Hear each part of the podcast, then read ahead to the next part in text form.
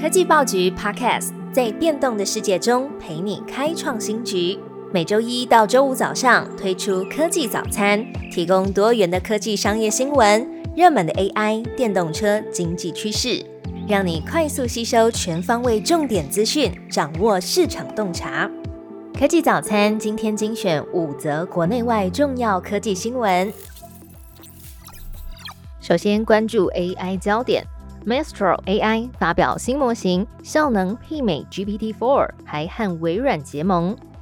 微软宣布和 OpenAI 的竞争对手，也就是法国的新创 Mistral AI 敲定多年的合作关系，将成为 OpenAI 之后第二家在微软云端运算平台 Azure 提供商业语言模型服务的公司。那特别的是，Mistral AI 的模型是开源的，也代表技术跟细节之后都会公开。和训练数据、城市码都不提供第三方使用的 OpenAI GPT-4 做法形成了强烈对比。那 Mistral AI 也同步推出了全新的旗舰大型语言模型 Mistral Large，以及第一款 AI 聊天机器人 LaChat。TechCrunch 报道指出，Mistral Large 的推理能力效能媲美 GPT-4，还有 Cloud 2。成本方面，目前也比 GPT-4 Turbo 便宜1.25倍。好，下一则消息依然有关微软。微软被 Google 炮轰，迫使消费者都转向 Azure。科技巨头公司在 AI 领域不断进逐，火药味也是越来越浓厚。中央社报道，Google 云端运算副总裁扎弗里炮轰微软的商业垄断行为。查弗里在受访的时候提到，他担心微软接下来是以惯用的垄断行为延伸到云端运算的领域。查弗里指出，微软正利用许多方式迫使顾客转向云端运算平台 Azure。如果微软的云端不继续开放，将会面临问题。那希望反托拉斯的监管机构可以采取行动，像是提供指引或是制定法规，别让微软的垄断行为危害到未来的 AI 发展。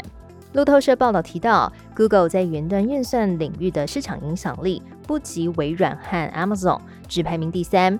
那对于扎弗里的批评，微软发言人表示，目前云端运算的领域竞争是健康的。那去年微软跟 Google 的市占率虽然都有上升，不过目前在市场明显领先的还是 Amazon 的云端运算服务 AWS。接下来则是关于电动车的新闻，Apple Car 胎死腹中了吗？彭博社指出，苹果将结束电动车专案。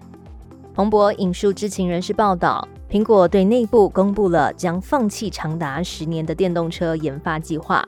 运行这个专案的相关两千名员工，大部分会移转到 AI 部门。那其他跟车辆设计或是硬体工程相关的人员可以申请转调。部分的员工如果说跟苹果未来的发展项目比较不符合，就可能面临裁撤的命运。那这则消息披露之后，苹果拒绝对此回应。不过股价倒是收敛了跌幅。而特斯拉的执行长马斯克也在 X 平台转发了这则消息，他只留下敬礼跟抽烟的 emoji 符号。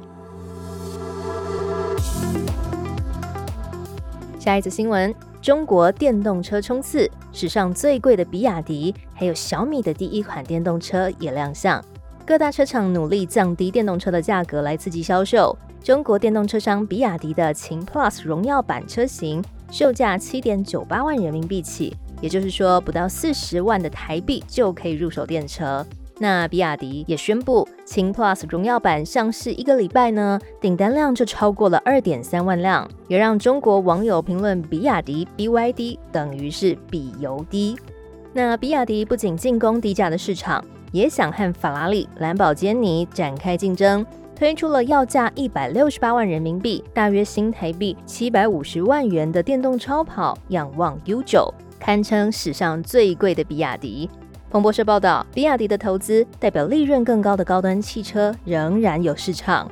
那另外，中国的手机制造商小米也跨足电动车领域，在本周的 MWC 二零二四推出他们家的第一款小米 SU7 电动车。定位是 C 级的高性能生态科技轿车，希望可以透过整合人、家、车的全生态解决方案，来吸引更多消费者。最后一则新闻，回到台湾，投审会通过六件投资案，红海携手德国 ZF 合作电动车。经济部投资审议会本周通过了六件的重大投资案，除了瑞仪光电、国泰人寿、友达光电等投资案之外，另外三案都是红海精密工业相关。根据投审司的新闻稿，红海将以一百五十亿元台币来投资新加坡控股公司，再间接取得德国 ZF 集团的子公司半数股权，来加深跟高阶车厂之间的关系。经济日报报道，红海借此取得产品开发设计的潜在机会，以共同发展地盘传动车用组装，还有电动车的关键零组件。那德国 ZF 集团呢，是全球的第三大 Tire One 汽车零件供应商，在美国、加拿大、墨西哥、越南、马来西亚等十五个国家都有设立公司。那红海跟德国 ZF 集团将会合作来投入乘用车的车轴系统，希望可以借这个合作案建立跟宾士还有 B N W 的合作关系。最好听的科技新闻都在 Tag Orange，锁定科技早餐。为你快速补充营养知识，活力开启新的一天。